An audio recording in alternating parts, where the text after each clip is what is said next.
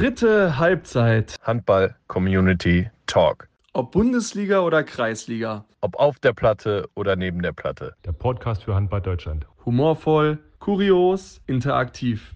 Viel Spaß mit euren Hosts Jens Schöngard und Tim Detmar. So, da sind wir wieder. Dritte Halbzeit. Handball Community Talk. Es war, es waren sehr ereignisreiche Tage, ein sehr ereignisreiches Wochenende in jeglicher Hinsicht. Ihr da draußen habt ordentlich abgeliefert. Ähm, eine andere Person auch. Darüber wird zu reden sein. Und äh, dementsprechend begrüße ich den Mann, der sich über diesen Shoutout von Kretsche aber sowas von gefreut hat. Jetzt Schöngard. ja, wunderschönen guten Tag. Man weiß gar nicht, was man sagen soll. Ähm, ja, also es wurde tatsächlich dann auch irgendwann Zeit, muss man sagen. Äh, so. Wir haben jetzt ja nicht das erste Mal äh, unsere Handballkompetenz nachgewiesen. In alle Richtungen. ähm, deswegen war das quasi äh, ja eigentlich nur äh, eine Frage der Zeit. Jetzt ist es soweit. Es ist aus ihm rausgebrochen. Auch vom natürlich wieder, wie immer, sehr gut informiert. Ja, äh, wunderbar. Vielen Dank, äh, lieber Gretsche. Weiter so an der Stelle, muss man sagen. äh, macht sehr viel Spaß, euch zuzuhören, auch in der Kombination mit FOM, finde ich sehr gut, sehr gelungen. Und ähm, ja, diese Woche kann man auf jeden Fall schon mal vorwegnehmen, haben wir wirklich einiges zu bieten. Wir haben richtig gute Sachen auf dem Zettel. Deswegen, los geht's. Genau, bevor wir zu lustigen Einsendungen oder sonstigem kommen aus der Community, ähm, gab es noch eine andere Geschichte, die mir oder uns geschickt wurde, jetzt relativ zeitnah auch vor der Folge, Gott sei Dank, äh, ist das zeitlich noch untergekommen, denn es geht um ein wichtiges Thema.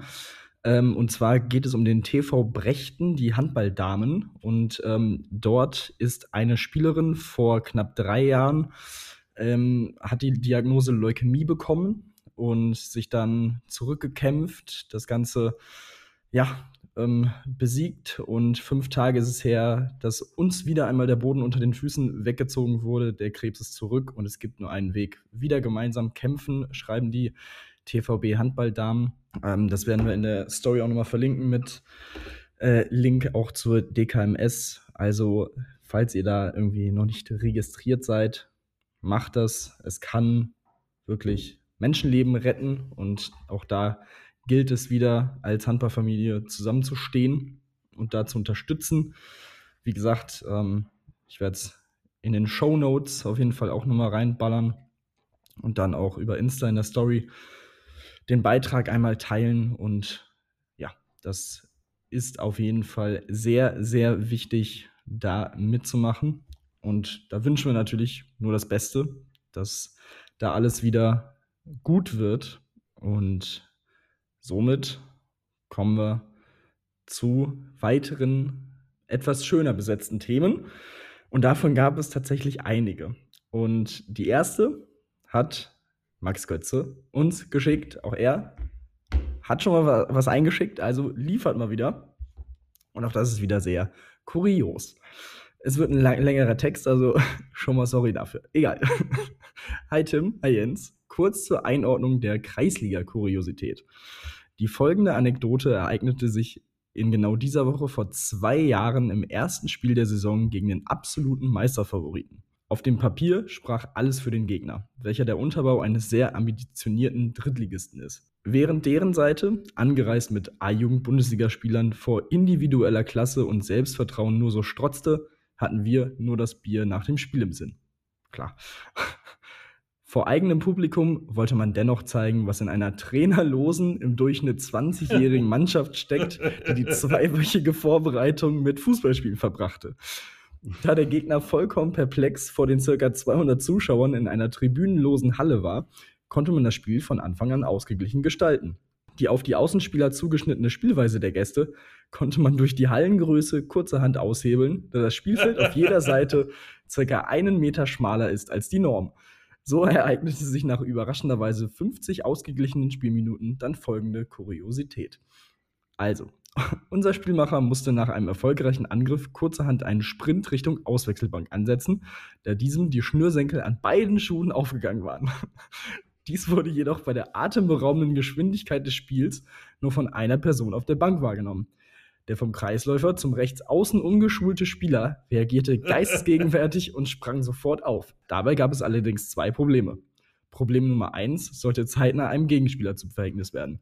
Der wie eben angesprochene Spieler wurde zwar zum Außenspieler umgeschult, die Statur des Kreisläufers behielt er allerdings bei.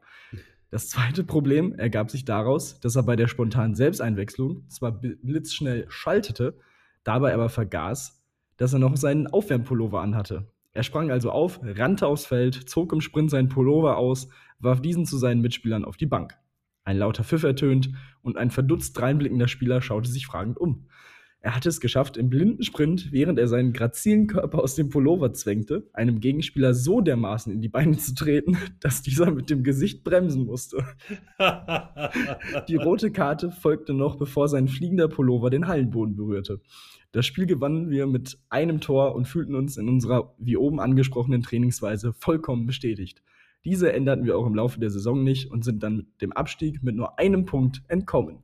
Kleiner Fun Fact: Nach der Saison konnten wir tatsächlich einen Trainer finden. Dieser formte uns zu echten, in Klammern Bier, Athleten und wir konnten in der folgenden Saison die hochverdiente Meisterschaft feiern. Stabiler Podcast, weiter so. Was für eine Geschichte. Überragend. Gebt diesem Mann einen Preis. Das ist ja Geist. Also wirklich, wie kann man denn so einen geilen Text schicken? Also die Geschichte ist ja schon Weltklasse. Aber wie er das noch ausgemalt hat. Poetisch. Weltklasse. Ja, das war wirklich eine ganz, ganz stark. Das war eine starke 11 von 10 Punkten, würde ich sagen. Äh, großartige Geschichte und noch viel besserer Text. Vielen Dank auch für die Blumen. Ja, wir freuen uns sehr. Also sehr, sehr, sehr witzig muss man sagen an der Stelle. Ja, sehr, sehr gut. Und also für diejenigen, die vielleicht jetzt in den letzten Wochen dazugekommen sind, genau für sowas machen wir diesen Podcast auch.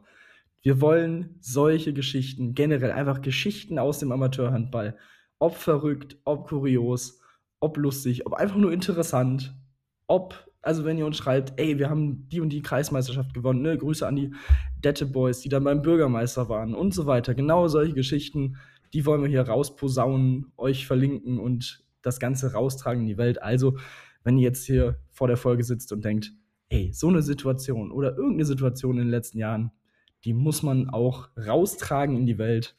Slidet bei uns in die DMs, so wie Max es getan hat.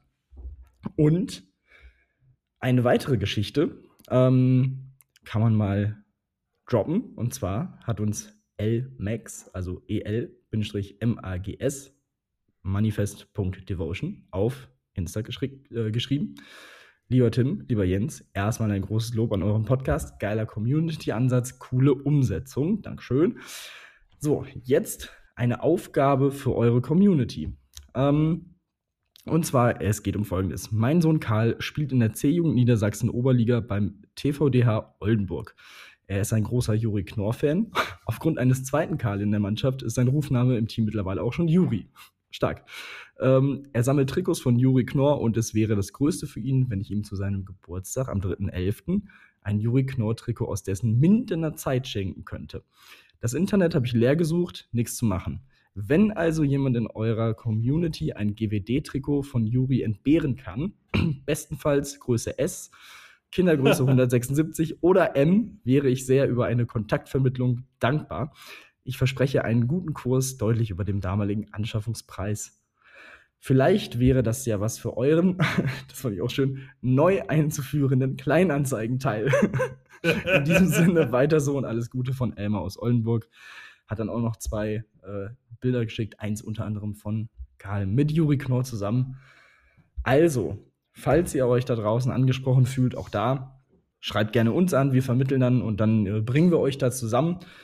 Das wäre doch auch eine, eine coole Geschichte. Ist ja auch noch ein bisschen Zeit bis äh, Anfang November, also das sollten wir doch hinbekommen, dass wir da ein schönes Trikot für den jungen Mann aufgetrieben bekommen. Vielleicht hört das ja auch jemand äh, bei GWD, die da irgendwie noch eins im Schrank rum liegen haben, wer weiß. Also, so viel dazu. Ich glaube, das war alles aus der Community. Das war wieder ein wilder Mix. Das, äh, ja, macht Lust auf mehr, würde ich mal sagen, oder? Ja, also wir sind ja, das kann man ja jetzt auch mal festhalten, der offizielle Handball-Seelsorger-Podcast Nummer 1 weltweit, ja. Ja, und damit lehne ich mich nicht zu weit aus dem Fenster. Ähm, also grandios heute wieder, was ihr, abge wie ihr abgeliefert habt. Und ähm, erstmal schöne Grüße an Karche natürlich. Äh, weiter so. Wir brauchen immer wieder äh, neuen, guten Nachwuchs und natürlich mit Juri Knorr äh, natürlich auch ein gutes Idol rausgesucht. Äh, darf man an der Stelle auch schon mal festhalten. Juri, wenn du das jetzt hier hörst oder siehst, kram doch mal in deinem Keller und schau mal nach, ob da noch irgendwo so ein altes, verstunkenes, verharztes Trikot, original vielleicht ja sogar, eben von dir irgendwo da rumliegt in einen deiner äh, Kisten. Ähm, Wäre auf jeden Fall Weltklasse, äh, wenn man, wenn man äh, ja, so, einem, so einem jungen Sportler die Möglichkeit gibt, da auch weiter an seine Träume und sein Idol äh, festzuhalten. Das kann man äh, schon mal glaube ich, an dieser Stelle adressieren. Auch an dich, lieber Juri, wenn du das also hörst. Du hast es mitbekommen. Kretschmer hat uns auf den äh, nahezu auf den äh, Podcast Olymp äh, gehoben, gehievt. also wäre schön, äh, wenn das klappt, liebe Community. Äh, guckt mal nach. Und äh, ansonsten muss mal irgendeiner in der nicht mehr nutzbaren Kamperhalle vorbeigehen und vielleicht das Hall of Fame-Trikot von Juri Knorr wieder von der Decke runterholen und dann schicken wir ihm das. Also, wir werden hoffentlich eine Lösung finden. Alles Liebe, alles Gute. Das glaube ich doch auch.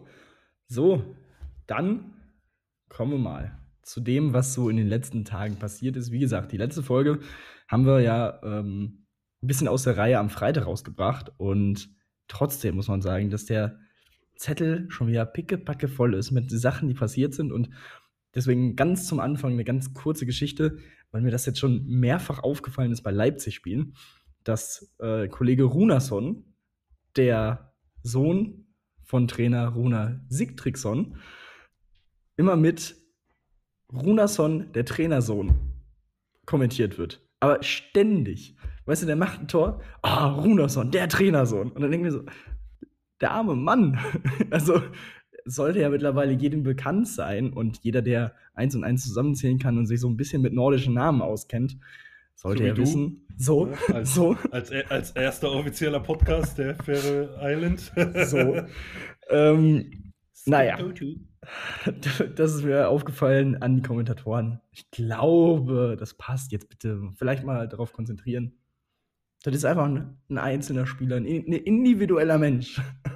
Das ist wie bei, das ist wie bei, bei Weltmeisterschaften oder Europameisterschaften, wenn die in öffentlich-rechtlichen übertragen werden. Wenn bei jeder Übertragung erstmal wieder in den ersten Viertel, Viertelstunde erzählt wird, dass nach äh, drei gelben Karten dann die zwei Minuten folgen. so ist das auch mit dem Trainersohn äh, von SCDFK Leipzig. Ähm, ja, spannend, interessant. Äh, interessant, muss man sagen. Äh, das war wirklich interessant. Ich habe mir das wirklich angeguckt. Dieses äh, 8-Stunden-Spiel, das war wie äh, Federer gegen Nadal in seinen besten Zeiten. Man muss echt sagen, 50 äh, zu 49, äh, noch nie sind in 80 Minuten 99 Tore im Pokal gefallen. ASV Hamm-Westfalen gegen den äh, VfL Potsdam war das Spiel. Ähm, sehr, sehr, sehr, sehr interessantes Spiel, muss man sagen. Sehr munteres Spielchen. Ähm, ich weiß nicht, äh, wann, wann die Potsdamer wieder äh, zurück waren in ihrer Heimat, weil das Spiel ging ja gefühlt ewig. Und ähm, ja, ähm, was habe ich hier gelesen? Moritz Sauter, 24 Aufschläge, 16 Tore gar keine so schlechte Quote, dem tut wahrscheinlich heute noch die Schulter weh. Dementsprechend muss man echt sagen, das war ein richtig geiles Handballspiel. Ähm, oder wie, wie hast du das gesehen? Ich habe dir zwischendrin dann mal geschrieben. Ja, das Ding war ja, das, also das war ja Montagabend das Spiel und zeitgleich äh, durfte ich für, für dein Social Media machen ähm, beim Spiel Löwen gegen Erlangen. Hat das also gar nicht mitgenommen, äh, mitbekommen. Ich, also ich wusste, dass sie spielen und bla und ne, und dann schriebst du so, oh ja, hoffentlich ist Hamm gegen Potsdam bis zur Podcastaufnahme fertig. Und dann dachte ich so, okay hm, okay, vielleicht Verlängerung, gut, kann ja, kann ja passieren. Und dann gucke ich einen Ticker 44 zu 44 und ich so, was machen die denn da? und die letzten, äh, die, die zweite Halbzeit der zweiten Verlängerung habe ich mir dann auch nochmal angeguckt. Also wirklich unglaublich. Was für ein Spiel, ey. Äh, du hast ihn angesprochen, Sauter, also 16 von 24. Was ist das denn bitte für, für eine Zahl? Ähm, auch krass, dass bei Hamm tatsächlich keiner. Zahlen, wenn man ehrlich ist Danke. Stark, ja. Fair. ähm, BWL-Content incoming an der Stelle. Oh. Schön. So. Auffällig bei Hamm keiner zweistellig getroffen. Also ähm, da Top-Torschütze mit acht Toren mehrere Spieler. Bornemann, Zintel, Schöttle. Also sehr interessant. Und Thema Torhüter. Zusammengerechnet Hamm mit 18 Paraden, Potsdam mit 7. Und trotzdem verliert Potsdam nur mit einem. Das ist auch wieder sehr interessant zu beobachten, wie das manchmal so läuft und einen technischen Fehler laut HBL-App mehr, die Potsdamer. Also dürfte, hätte das doch gar nicht so sein sollen. Um, ähm, und, Aber naja. schon krass, ne? Wenn die Statistik stimmt, dann, äh, dann geht Potsdam mit einer Parade ungefähr äh, pro zehn Minuten aus dem Spiel. Stimmt, ja. Das ist, schon, das ist schon gar nicht so viel, ja. Und trotzdem, wie du sagst, nur mit einem Tor verloren. Also muss man echt sagen, also die, die, die Moral der, der Jungs hat auf jeden Fall mehr als gepasst, auch wenn es für Bob Hanning jetzt nicht zum Einzug in die nächste Runde gereicht hat. Äh, aber das war schon, das war schon gut anzusehen, muss man sagen. Ja, hat ja auch ein neues Meme geboren, Bob Hanning mit seiner Reaktion auf die Tribüne. das sah auch sehr gut aus. Ansonsten, äh, ich glaube, den, den Insta-Kanal von Bob Hanning haben wir auch schon mal ähm, empfohlen. Da gab es irgendwie le die letzten Tage auch ein Arschschießen, was äh, gefilmt wurde. Also, das, das ist immer guter Content.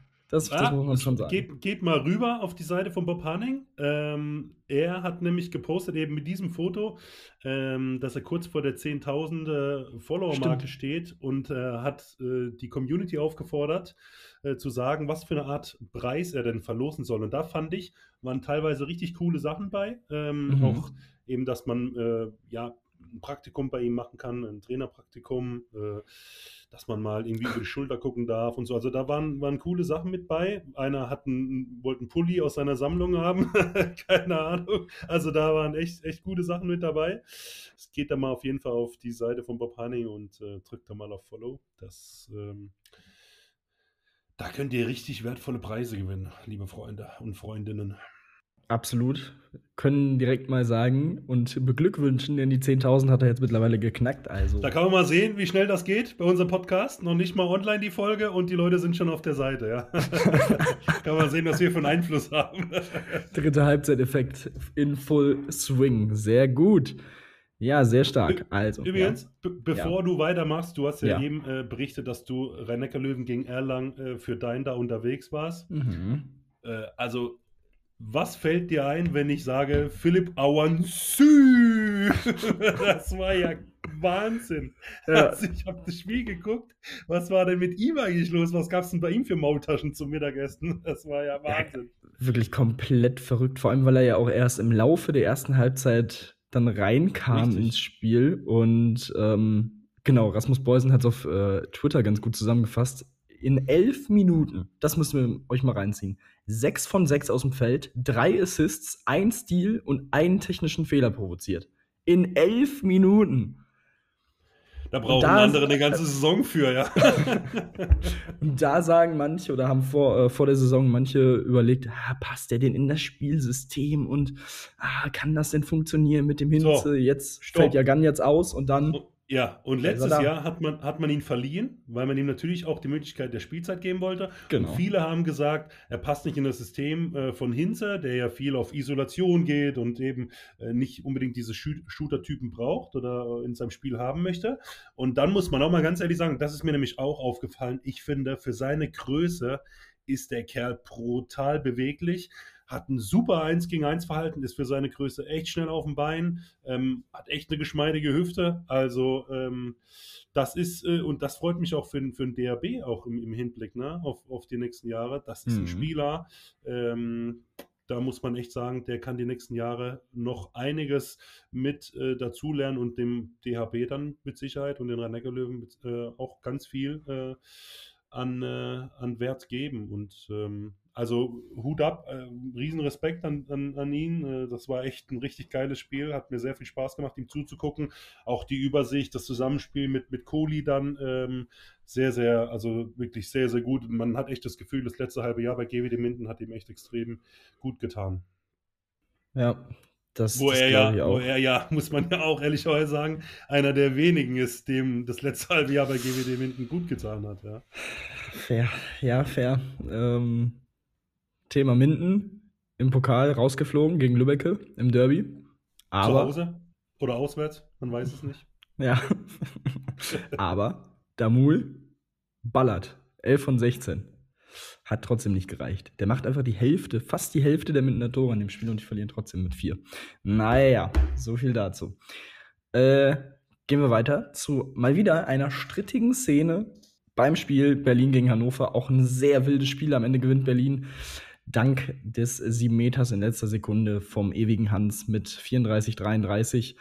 Auch da Hannover. Hannover hat in gefühlt jetzt immer, oder hatte letzte Saison ja zum Beispiel dieses Spiel in Kiel, wo sie dann irgendwie 10 Minuten Verschluss mit 5 führen gefühlt und das Ding noch hergeben. Jetzt so eine ähnliche Geschichte. Ich glaube, da wird man sich echt ärgern, dass man da nichts mitgenommen hat, aber vielmehr geht es ja um die Szene, die diesen 7 Meter dann verursacht hat. Und zwar wurde Freiwurf gepfiffen, ähm, in der Situation relativ nach dem Pfiff, kurz vor dem Pfiff, äh, schwierige Geschichte, geht Vujovic auf den Stil, holt sich den Ball und ja, tippt dann noch so ein bisschen weiter bis zur Mittellinie und legt den Ball dann nicht sauber hin, sondern lässt ihn so abtropfen von der Hand.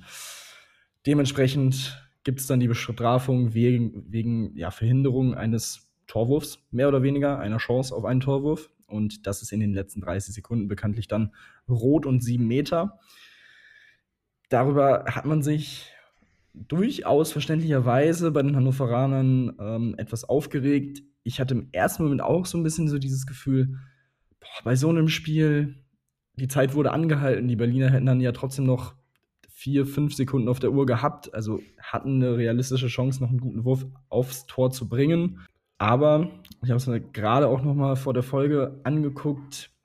Du, ich glaube, du kannst und du musst es wahrscheinlich so pfeifen innerhalb der Regeln. Und das ist dann eine sehr harte Bestrafung, vor allem natürlich bei dem Spielstand. Aber ich glaube, das war dann tatsächlich richtig. Die Hannoveraner haben ja auch so noch mal überprüft in Richtung Einspruch. Aber so wie ich das jetzt bisher gelesen habe, sind sie da auch selbst nicht so ganz zu einem Punkt gekommen, wo sie sagen, okay, das bringt uns jetzt was, ähm, was die Regeln, ob die Regeln das hergeben, anscheinend eher nicht. Wie hast du die Szene gesehen? Ja, eigentlich äh, ziemlich genau wie du, äh, mit denselben Kamerabildern wie du. Ich finde insgesamt, ähm, es gab eine Kameraeinstellung ähm, quasi aus der Sicht von Milosavljev, ähm, die meiner Meinung nach schon ge gut gezeigt hat auch, dass der Schiedsrichter vorher schon äh, das Zeichen für Zeitstopp ähm, gepfiffen hat, bevor meines Erachtens ein Stück weit dieses provokative Weiterbrellen und Ball nicht sauber ablegen. Also in dem Moment habe ich auch gedacht, ist mir ein bisschen zu viel. Auf der anderen Seite gebe ich dir auch, also ich tue mir jetzt schwer, da eine richtige Meinung äh, zu bilden. Ähm, ich glaube auch, im Endeffekt kann man es geben. Natürlich ist es dann unglücklich, weil, weil Hannover echt ein gutes Spiel gemacht hat.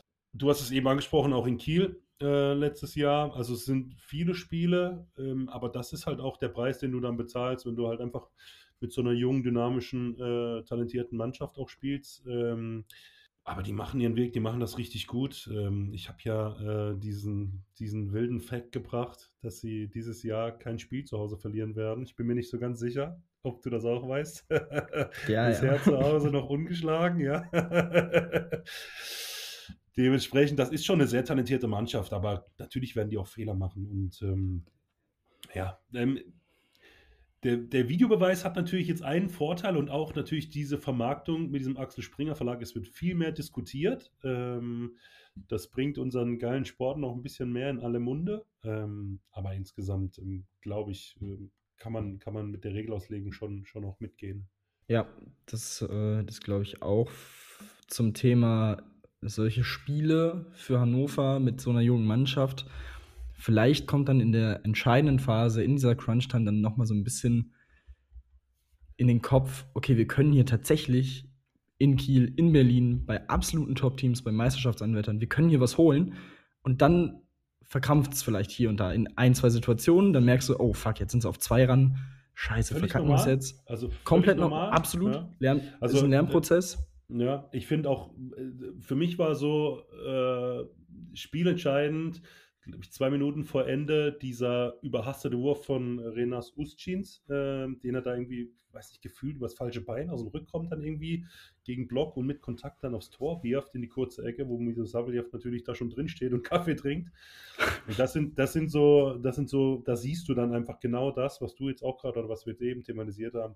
Aber das ist völlig normal, das gehört zum Lernprozess dazu. Es ist super, dass die Spieler in, in Hannover ähm, ja, auf dem Niveau so viel Spielzeit bekommen. Das hilft uns äh, und unserem Sport und unserer Nationalmannschaft dann auch. Und Demher ähm, finde ich es toll. Wir diskutieren oft darüber, dass äh, zu viele ausländische Topstars bei uns irgendwie die Plätze, Kaderplätze wegnehmen von, von jungen, talentierten Spielern. Ich meine, äh, Hannover Burgdorf spielt äh, ja um die europäischen Plätze mit, ähm, ist jetzt, hat es jetzt in die Gruppenphase geschafft. Also äh, wie viel Erfahrung und wie viel äh, Spielzeit kannst du jetzt noch generieren für diese jungen Spieler in dieser Saison? Also außergewöhnlich, machen super Job. Du bist ja sowieso seit, glaube ich, seit zwei Wochen riesen Hannover-Fan, seit du da jetzt irgendwie mit Heidmar Felixson da immer Bier trinkst da im Spiel. So. Äh, dementsprechend äh, weiter so. Gefällt uns sehr gut. Und Vincent Büchner hat dazu auch noch einen guten Musikgeschmack. Also alles in allem eine runde Sache da bei den Recken. Einfach sympathisch. Und mit 7 zu 3 Punkten nach 5 Spielen. Sehr, sehr guter Start. Auch wenn man es im Vergleich zu anderen möglichen Anwärtern auf Platz 5, Platz 6. Äh, ja, perfekt. Jetzt klingelt hier das Telefon. Wahrscheinlich Heidmar Felixson am Telefon und fragt, wann ihr euch aufs nächste Bier verabredet. erstmal, direkt, erstmal direkt weggedrückt hier. Hat man den Anruf beantwortet? Ich hoffe nicht. Naja, Nein, jetzt nicht. schwierig.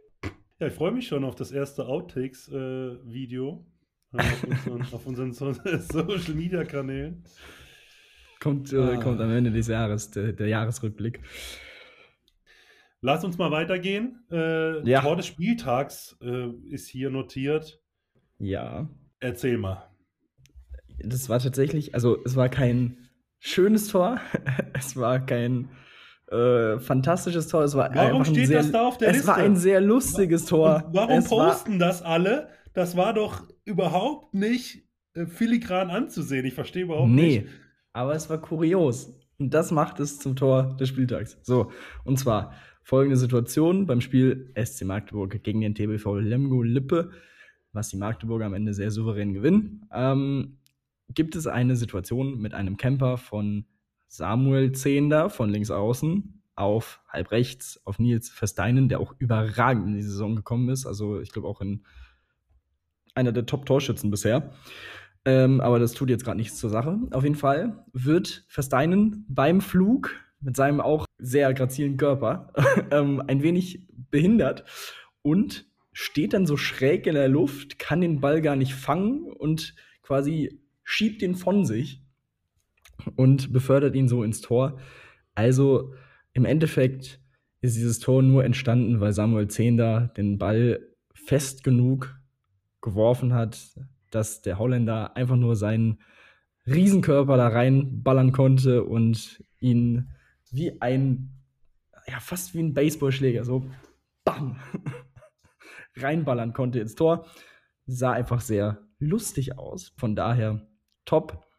Ich glaube, ähm, bei, bei Lemgo habe ich es gesehen, äh, auch irgendwie auf dem YouTube-Kanal haben die, glaube ich, die Top 5 Tore gezeigt von diesem Spiel und hochgeladen. Da ist es auch mit drin. Also guckt euch das mal an. Lasst mal ein Like da. Schreibt mal in die Kommentare. Dritte Halbzeit grüßt. die schweiz-holländische Kombo. Also, ja, sehr einfach ja, kurios. Ja, Aber wir ja wunderbar. Kurios. Kurios, muss man sagen. Mhm. Gute Überleitung. Äh, schöne Vorlage. Elfmeter ohne Torhüter für mich. Primo Sproß vor Comeback in der Oberliga. äh, mal abgesehen davon, dass ich das sehr, sehr begrüße und sehr, sehr gut finde, dass mein alter Kumpel und Weggefährte neuer Torwarttrainer von Frisch auf Göppingen ist. Und ich finde auch, ich bin mir ziemlich sicher, dass das eine sehr gute Kombi ist, weil er ein super Mensch ist, ein Weltklasse-Torhüter war und ähm, auch einfach vom Charakter her, glaube ich, super äh, als Torwarttrainer geeignet ist. Ähm, muss ich sagen, dass in den ersten Spielen, seit er da ist, das sich auch schon so ein bisschen ausgezahlt hat. Äh, jeder, der sich so ein bisschen mit Frischauf äh, beschäftigt, der weiß, dass äh, Torhüter jetzt äh, bei Frischauf Köpping nicht den allerleichtesten Stand haben, was ihre Quoten so angeht. Äh, da haben sie die letzten Jahre jetzt nicht wirklich geglänzt. Ähm, kurios dabei ist, dass Primosch eben äh, bei, ich glaube, Haslach-Herrenberg-Kupping, glaube ich, in der Oberliga wieder zum Einsatz kommen soll.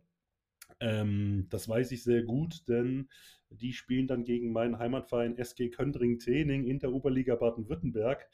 Dementsprechend, Rocky, Oha. wenn du das hörst, mein Freund, wir werden uns bald sehen. Du im Tor in der Oberliga und ich am Seitenrand äh, mit Weißweinschorle und dann werde ich da mal was reinrufen. Also, äh, sehr, sehr interessant. Ähm, Finde ich toll.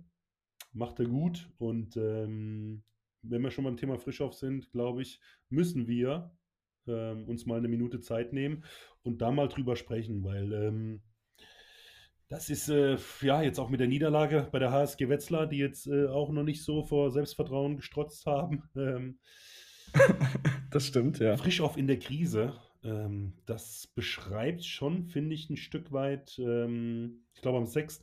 November 2022, also fast ein Jahr jetzt her, äh, hat man äh, den letzten Auswärtssieg geholt in Leipzig. Ähm, das nagt schon, glaube ich, äh, sehr an dem Club und auch an den Jungs. Ähm, ich weiß nicht, wie du das beobachtest, ähm, aber insgesamt mit Sicherheit nicht, nicht die Entwicklung, die man sich auch unter dem Trainer Markus Bauer vorgestellt hat. Ja, also frisch auf in der Krise, glaube ich, trifft es ganz gut. Vor allem ist es schon eine sehr komische Saison, ein sehr komischer Saisonstart. Also, wenn du die Ergebnisse anguckst, du verlierst zum Auftakt mit 10 in Melsung.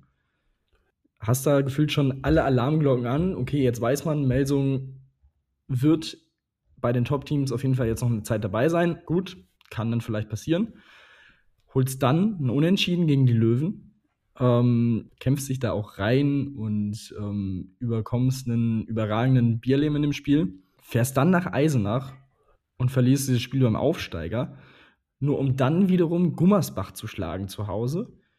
Und jetzt verlierst du in Wetzlar. Also es ergibt überhaupt keinen Sinn. Also diese Auswärtsschwäche ist schon sehr, sehr besorgniserregend, würde ich mal sagen. Also das ist schon auch nicht zu erklären. Und diese Unterschiede ähm, in den Leistungen, also ich verstehe es nicht. Also auch mit dem Kader, mit den Leuten, die man da geholt hat, sollte es zumindest möglich sein, auswärts in Eisenach und in Wetzlar Punkte zu holen. Gut, wie gesagt, Eisenach, generell schweres Pflaster, aber trotzdem sollte es der Anspruch sein, dort zu gewinnen. Und erst recht in Wetzlar. Die wurden in den Wochen davor von gefühlt jeder Mannschaft komplett auseinandergenommen oder haben sich dann, wie gegen Lemgo, selbst auseinandergenommen. Wie kannst du dieses Spiel mit fünf verlieren? und wirklich gefühlt keine Chance haben. Und zur Pause mit einem hinten und dann gleitet dir das Spiel so komplett aus der Hand nach der Pause. Verstehe ich ehrlich gesagt nicht so ganz, was da, was da los ist. Und wie gesagt, diese, diese Trans oder diese, diesen Unterschied hatten wir ja letzte Saison auch schon. Du hast einmal im Europapokal diese Leistung gehabt, wo du wirklich, also bis ins Final vorgekommen bist, überragend gespielt hast teilweise. Und dann kommt die Bundesliga und dann dümpelst du da rum, hast lange Zeit auch so ein bisschen dieses Abstiegsgespenst irgendwie umher schwirren. Weiß ich nicht. Du bist da vielleicht noch ein bisschen näher dran. Hast du da irgendwelche Ideen, woran es genau hapern kann, aber wirklich so von außen, draus, von außen drauf geschaut, finde ich, hier gibt es überhaupt keinen Sinn, was sie bisher zeigen.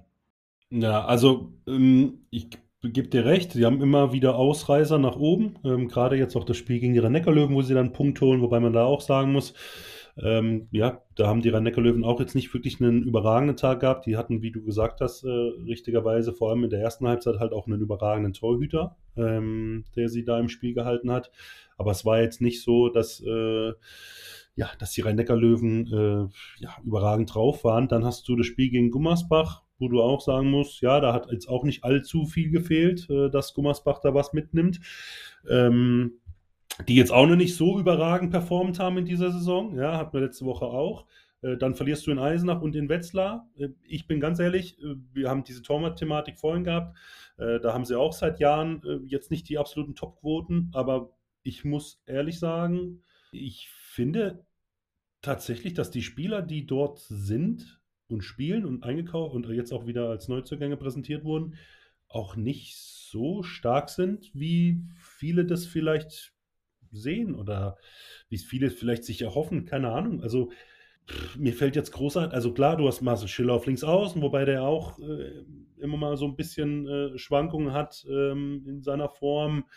Ähm, auf halb links Sarac, toller Spieler, aber schon auch ein Spieler, der viel für sich macht. Ähm, Sebastian Heimann, ein Wahnsinnstalent. Äh, und ja, einfach nur traurig äh, zu, zu, sehen, wie, wie, wie viel Verletzungsprobleme er hat, auch gerade mit seinen Knien. Ja, kommt auch nicht richtig in Tritt.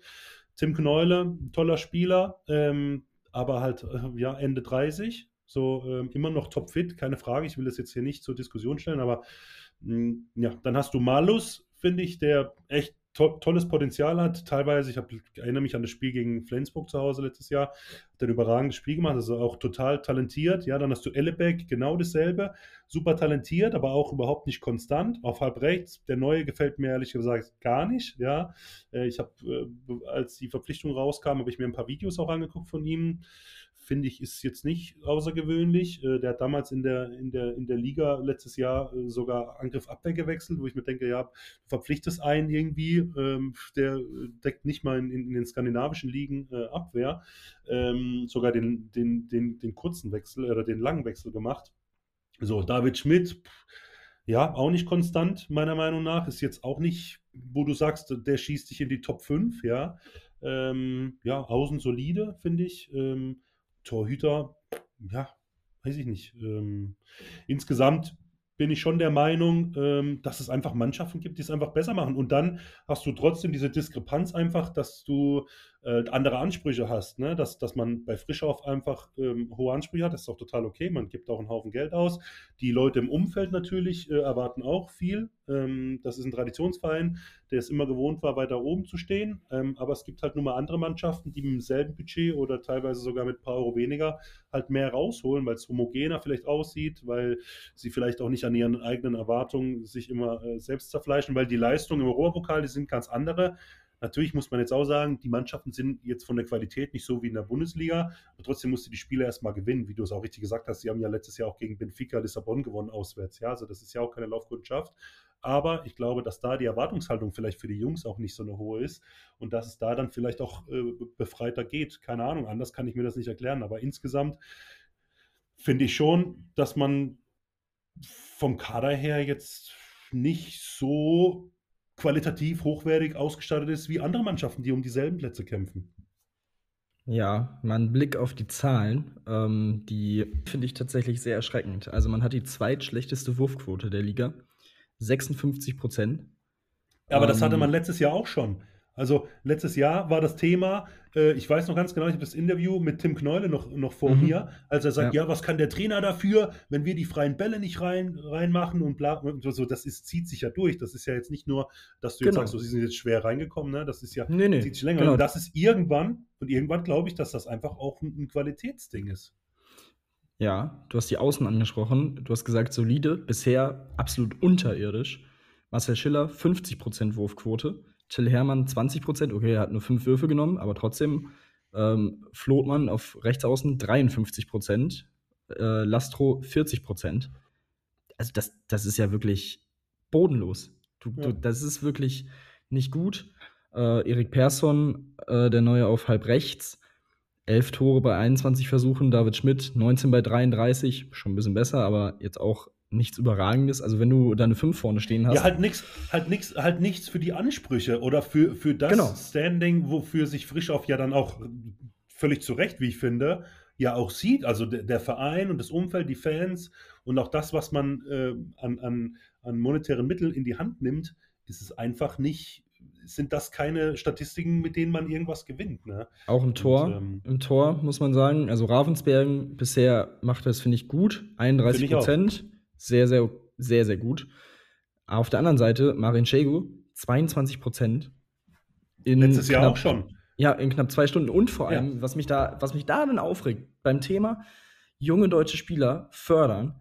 Du hast als dritten Mann Julian Buchle im Tor, der ähm, ein Jugendnationalspieler ist, der mit der U19 ähm, Medaillen gewonnen hat, der vor allem auch ein absoluter Energizer ist, der aus der Region kommt, der so ein Gesicht werden kann.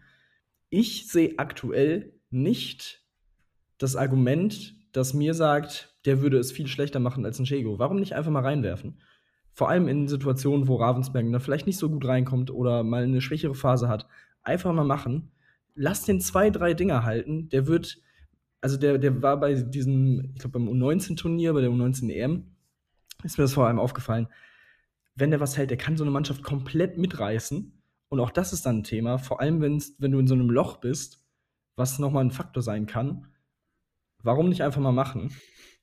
Also zum Thema Torhüter will ich noch eins dazu sagen. Also Bart Ravensberg, wie du es eben schon richtig gesagt hast, finde ich, macht es echt solide, macht es echt gut. Und ich finde, dass er auf der Torhüterposition äh, seit mehreren Jahren die, die mit Abstand beste Verpflichtung war. Und das ist ja auch eigentlich ein Wahnsinn für einen Verein, der sich unter den Top Ten sieht und immer Richtung Europa schielt, dass das ein ja, das ist ein Nationalspieler von Holland und das ist eine mittlerweile eine mehr als respektable Handballnation. Aber er kommt von der HSG Nordhorn-Lingen und äh, wenn du den jetzt vergleichst mit dem Standing wie Chego, der dann irgendwie aus Montpellier, glaube ich, kam, ähm, ist das einfach eine andere, eine andere Wucht. Und ich finde, äh, das ist insgesamt einfach nicht gut genug. Und äh, auch, auch die Abwehr, ich habe das Spiel gegen Wetzlar gesehen, ähm, das ist einfach in vielen Dingen, werden sie halt auch im Stich gelassen. Und äh, von diesen Paraden, die, die Bad Ravensbergen da, da hat, sind auch tatsächlich noch sehr, sehr viele Konter oder, oder Würfe von außen oder vom Kreis mit dabei. Also er hält tatsächlich sogar noch, äh, zumindest ist das so, was, was bei mir so im, im, im Kopf äh, geblieben ist, die ersten Spiele jetzt, hält er noch echt viele Freie. Ne? Also ähm, alles in allem äh, sehr, sehr ausbaufähig und sehr, sehr schade, jetzt wie, wie die Jungs da wieder reingekommen sind. Das war auch das, was wir vor ein paar Wochen schon hatten. Du fängst natürlich zwangsläufig, wir sind alles Menschen, äh, auch die Sportler und du fängst ja zwangsläufig wieder an, äh, an all diesen Dingen zu zweifeln, äh, wenn du wenn du dich wieder quasi darauf äh, ja, erinnerst, wie, wie, es letztes, wie es letztes Jahr lief. Dementsprechend ist das morgen ein wegweisendes Spiel äh, gegen den HSV Hamburg, äh, die da zu Gast sind.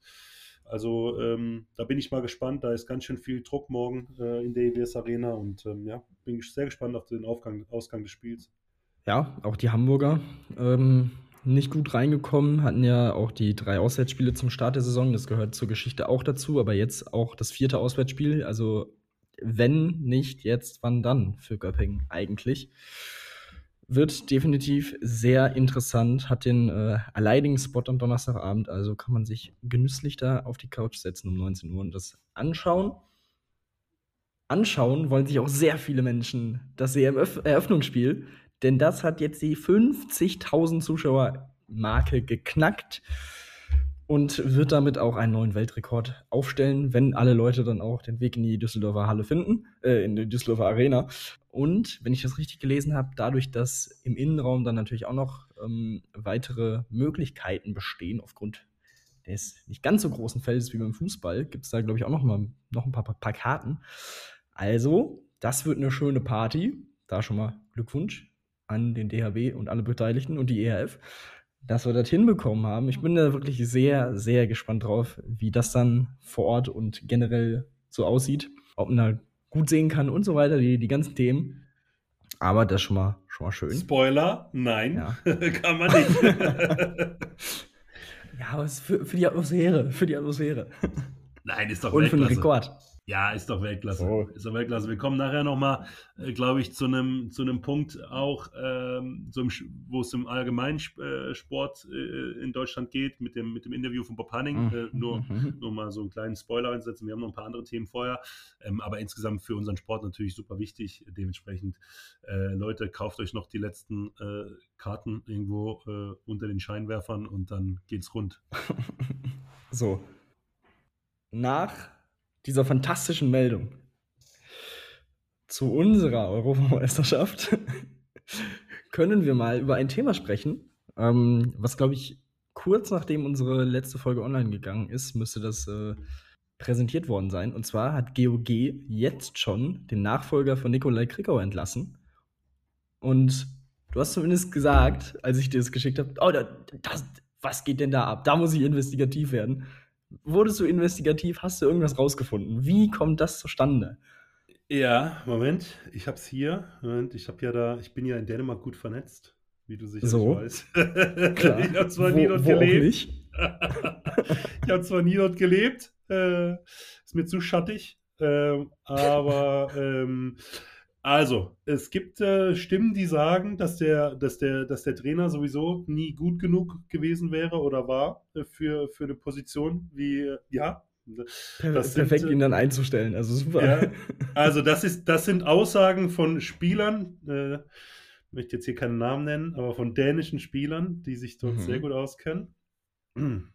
Dass der Trainer wohl scheinbar nie das wirkliche Potenzial und die Qualität hatte, um eine Mannschaft wie GOG zu trainieren. Und ähm, so wie ich erfahren konnte, haben der, also überraschenderweise, haben der Direktor und der, und der Coach äh, wohl nie so wirklich einen Zugang zueinander gefunden, beziehungsweise eine mh, einhellige Meinung, wie denn das Team zu funktionieren hätte und ähm, wie es auszusehen hat. Für mich war es schon sehr, sehr überraschend, äh, weil sie ja auch in der Champions League ganz ordentlich gestartet sind. Und ja, ähm, es gibt ja äh, in Dänemark ja auch dieses Playoff-System. Dementsprechend äh, ist es jetzt auch mal verkraftbar, wenn man, oder von, ähm, ja, nicht das, nicht das allergrößte Problem, wenn man ob man ein Spiel verliert zum Auftakt.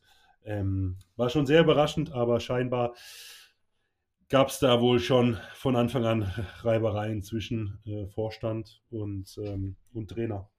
Genau, um da nochmal ein paar Namen zu nennen. Also es handelt sich um Ian Marco Fock, der der Trainer war bis letzte Woche.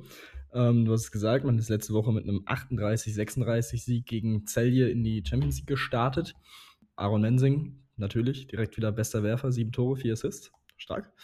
Und ja, ist in der Magdeburger Gruppe. Barcelona, Westbrem, also Montpellier. Das ist schon, schon auch eine ordentliche Aufgabe. Plotzk darf man auch nicht vergessen. Sehr interessant. Der bisherige Co-Trainer Mikkel Vogt wird das Ganze jetzt bis zum Saisonende übernehmen. Ähm, offiziell hat GOG gesagt, der Entscheidung liegen Uneinigkeit über die sportliche Ausrichtung und der Wunsch nach einer anderen Gestaltung des Vereinsalltags zugrunde und natürlich nicht die Ergebnisse. Also Imagine, imagine, dass du so eine Pressemitteilung rausgibst, irgendwie drei Monate, nachdem du den neuen Trainer äh, äh, Ja. verpflichtet hast. Also da muss es schon ordentlich gekracht haben intern, weil ähm, also das ist ja, das ist ja ein Armutszeugnis sowohl für den Trainer als auch eigentlich noch viel mehr für den Verein ne? und für die sportliche Leitung, die sich äh, für diese Personal entschieden hat. Ne? Ja, man ist äh, in die dänische Liga mit einem Sieg, einem Unentschieden, einer Niederlage gestartet, lag da auf Platz 7, hatte zuvor ja gegen Aalborg auch den Supercup gewonnen, zum ersten Mal in der Geschichte des Vereins. Also wie gesagt, ähm, oder wie auch da dargelegt wird, die Ergebnisse waren jetzt schon mal zumindest nicht katastrophal. also ja, schon sehr interessant, was dann immer wieder so im Hintergrund in Vereinen abgeht und was dann solche Personalien betrifft. Personalie, gutes Stichwort. David Späth Oh, Hat heute läuft's. Verlängert bei den Löwen vorzeitig seinen Vertrag, der noch bis 2025 galt, verlängert bis 2027. Und das ist natürlich jetzt schon eine sehr interessante Situation, denn Joel Bierlehm hatte oder hat auch einen Vertrag bis 2025, ähm, wie spät es vorher auch hatte. Appelgren bis 2026, spät jetzt bis 2027. Also, ähm, ja, weiß nicht. Ist das schon ein Fingerzeig für Bierlehm? Finanziell scheint es auf jeden Fall wieder ganz rund zu laufen bei den löwen kann man sagen an der Stelle, Fair. wenn man jetzt drei so überragende Torhüter hat. Ähm, eigentlich auch krass, muss man auch ehrlich sagen. Und da sieht man wieder, wie schnelllebig unser Sport ist. Ähm, jetzt sitzen wir hier und sagen, ist das ein Fingerzeig äh, für, für Bierlehm, der eigentlich mit mega Vorschusslorbeeren damals geholt wurde, ähm, der dann irgendwie mit Ablöse, glaube ich, sogar im Winter schon äh, geholt wurde, als dort auch Verletzungsprobleme entstanden sind bei den rhein löwen der dann überragend eingeschlagen hat. Das vergessen auch viele, der, äh, wenn er seine Spielzeit bekam, oft auch echt gute Leistung gezeigt hat, der immerhin auch beim letzten großen Turnier unsere Nummer zwei war. Ähm, also das ist schon, ähm, ist schon krass. Ähm, ich bin mal gespannt, wie das weitergeht. Ähm, jetzt hatten wir ja das Thema Frischauf äh, vorhin relativ lange.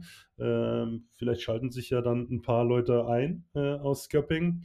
Ähm, da sind auf jeden Fall jetzt äh, zwei äh, mit Appelgren und äh, Bierlehm. Ich könnte mir schon vorstellen, dass einer von den beiden dann irgendwann auch vorzeitig sagt, okay, mh, Tschüss. Oder dass der Verein sagt, Mensch, wie wär's? ähm, vielleicht ist das dann die Möglichkeit für Frischauf ähm, zuzuschlagen. Aber alles in allem muss man auch sagen, äh, David Späth mehr als verdiente Vertragsverlängerung. Und es ist immer genau wieder bei dem Punkt, den du vorhin hattest, mit Kollegen Buchele aus, aus Köpping. Äh, ein Junge äh, aus, dem, aus dem Club, aus dem Umfeld, äh, auch jemand, genau äh, eben auch kann man wieder den Spiegel übernehmen, äh, der, der, der eine Mannschaft mitreißen kann, ähm, der mit seinen Paraden und seinen Emotionen ähm, für richtig Feuer sorgt, äh, nicht nur auf den Rängen, sondern auch ähm, ja, in der eigenen Mannschaft. Das ist schon ein, auch ein Fingerzeig, muss man auch sagen, äh, dass man, dass man bei den rhein löwen diesen Jungen so lange halten kann. Also ähm, großartige Nachrichten für alle rhein löwen fans und ähm, ja, freue mich, freue mich sehr für ihn. Hat er sich mehr als verdient und bin mal gespannt, wer da bald äh, in Mannheim aus dem Kader rutscht. Ja, bleibt eine spannende Situation, wie auch mal, schon in den Wochen zuvor. Du hättest mal können, meine Überleitung. Ich, jetzt habe ich dir den Ball dahin gelegt, auf einen 5-Meter-Punkt, muss man sagen, mit aus, dem aus dem Mannheimer Kader rutscht und du hättest direkt mal Ach so, können ja, sorry. einlochen, aber gut. Ja, ist, ich, ich, ich wollte gerade noch also, ist zu früh. Ja. Ist zu früh. Ist zu früh. ja, kurz vor zwölf gar nicht meine Zeit, muss ich sagen. ähm, ja, zur Rutschpartie kommen wir gleich auch noch. Bierlehm, auch da, du hast es gesagt, wenn er seine Zeit bekommt, seine Spielzeit, dann nutzt er die bisher in 51 Minuten Spielzeit. 41% gehaltene Bälle. Ähm, wie gesagt, hatte er die erste Halbzeit gegen, äh, gegen Göpping, wo er überragend gehalten hat. Und äh, ja, das ist, äh, ja, ich bin, ich bin da sehr gespannt und hin und her gerissen tatsächlich, was das angeht und auch was das kommende Turnier dann angeht. Ne? Also es ist, was macht der Bundestrainer? Vielleicht ist es doch schon Zeit für spät. Ja, besser später als nie, ne? So, Sehr unangenehm. Sehr unangenehm. gut. Sehr unangenehmer Mittelteil heute bei dieser Podcast-Folge, muss man auch ehrlicherweise sagen. Ja. So, jetzt Loch ein und erzähl uns, was, was es mit dem Rutschen in Mannheim auf sich zu tun hat. Ja, darum war der Hallenboden spiegelglatt. Das ist die Überschrift von der Bild. Und die äh, Subheadline: Dieser Untergrund war eine glatte 6. sehr, sehr gut. Ähm, und zwar hatte ein Tag vorher hatten die Adler Mannheim in der SAP Arena ihr erstes Heimspiel. Und das war dann noch ein bisschen zu nah aneinander, die beiden Spielzeiten, dass das Eis eben stärker heruntergekühlt werden musste. Dementsprechend war es auch, ähm, entstand mehr Wasserdampf und dadurch wurde die Luftfeuchtigkeit in der Halle extrem hoch. Äh, dazu noch das Wetter mit hohen Temperaturen und Regen über Nacht. Ähm, und so hat man trotz Klimaanlage einfach keine bessere Luft in die Halle bekommen. Und äh, wir hatten eine Sauna in der Sauna, wird, wird Ja. hier gesagt. Also daran lag es, dass dann die, die Spieler hin und her gerutscht sind und gefühlt 300 Mal gewischt werden musste. Und während du und Ja. während du diese News vorgelesen hast, sind sie beim HCR lang schon ganz nervös auf Spotify geklickt und haben diese Folge angeklickt, weil das kennen sie nämlich besser als keine andere Mannschaft in der Liga. Äh, nämlich bei den äh, in der Arena Nürnberger Versicherung habe ich in 15 Spielen dort 15 Mal äh, eine Unterbrechung erlebt, weil dort nämlich genau dasselbe Problem war. Dort spielen ja die Nürnberg Ice Tigers äh, äh, und eben der HC Erlangen und dort war das jedes Mal so, dass dort äh, feucht war, dass der Boden sich gewellt hat, dass sich äh, ja die, die Banner gelöst haben, dass es rutschig war ohne Ende. Also da muss man sagen, in, in Erlangen äh, waren sie direkt mal auf, äh, unterwegs auf, auf unseren auf unseren Podcast zu klicken, weil sie dachten, wir reden über sie. Nein, weit gefehlt, liebe Erlanger. es ging nicht um euch. In Mannheim ähnliches Szenario. Ähm, also haben wir das auch, würde ich sagen.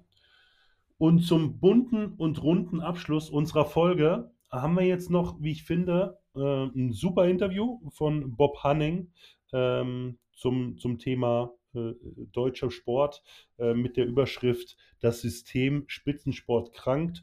Und ähm, ich hatte lustigerweise am Wochenende auch eine, eine, sehr angeregte Auseinandersetzung und Diskussion mit meinem Schwiegervater über dieses Thema.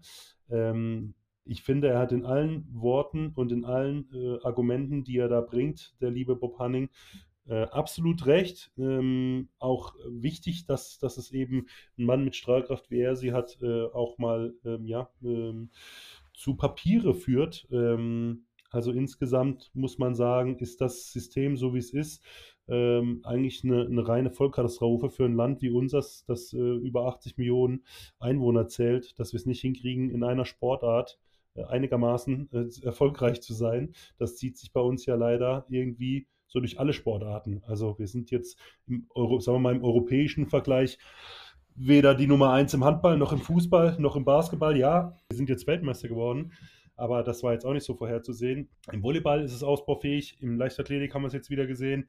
Also dort ist, ähm, ja, äh, finde ich, ist viel im Argen.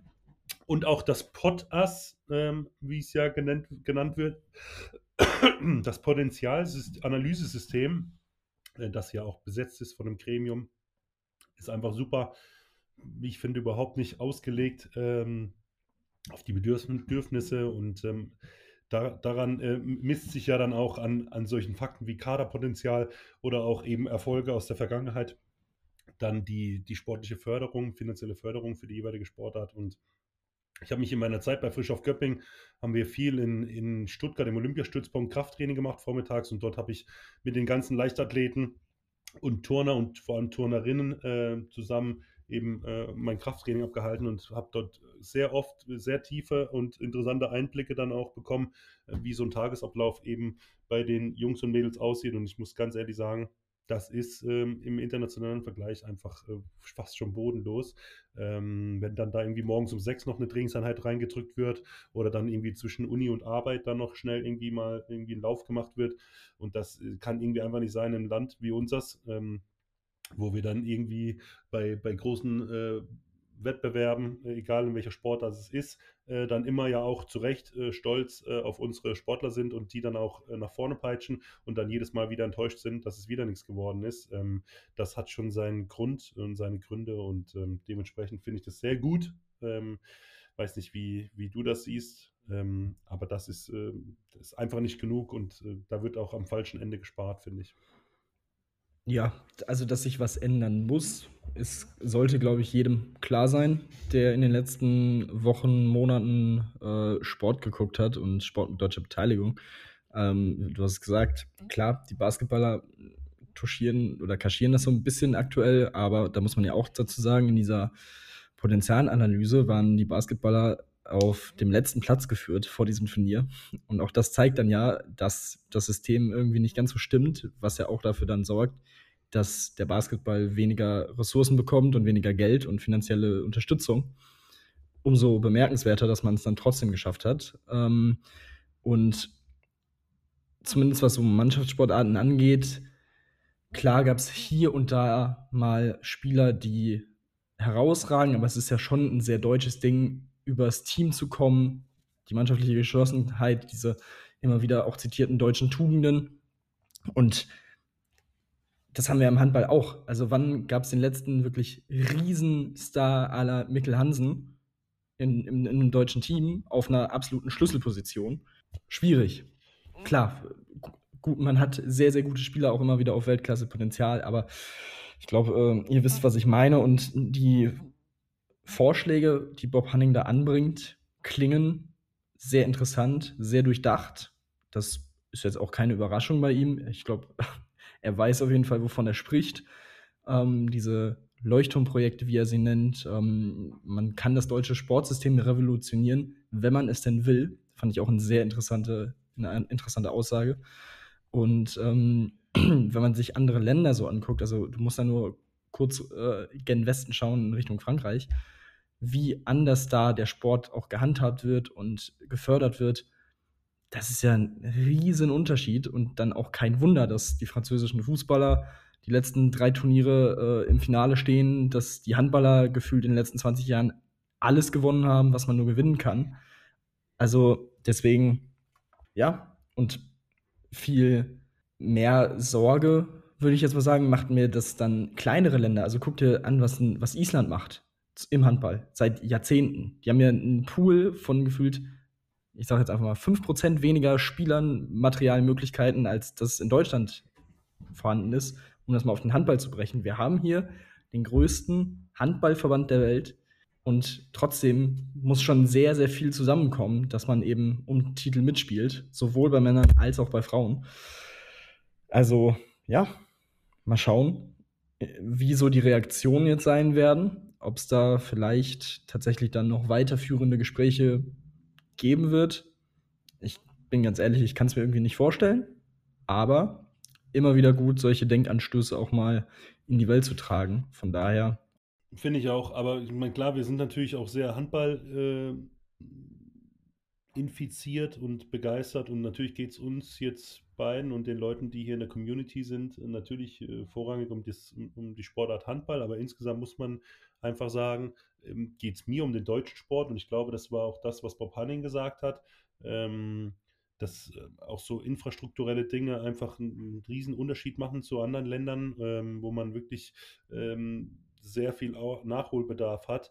Ähm, und ich kenne eben halt auch viele Leichtathleten und äh, muss ganz ehrlich sagen, ähm, ich wünsche mir einfach, dass wir, wir, wir, wir jammern ja noch auf einem hohen Niveau, gerade alle, wir ganzen Handballprofis oder ehemaligen Handballprofis, wir können ja alle gut leben von dem, ähm, wenn, wenn wir jetzt zweite Liga oder erste Liga-Profis zumindest in Deutschland sind, dann kann man von dem Sport ganz gut leben. Ähm, das hat ja Johannes Goller auch vor ein paar Monaten mal, äh, finde ich, ganz bodenständig rübergebracht. Aber es gibt einfach super viele Sportlerinnen und Sportler, äh, die äh, teilweise noch sehr viel mehr Zeit investieren äh, in sich und ihren, ihren Sport und die eben nicht äh, halb so gut gefördert werden und umsorgt sind.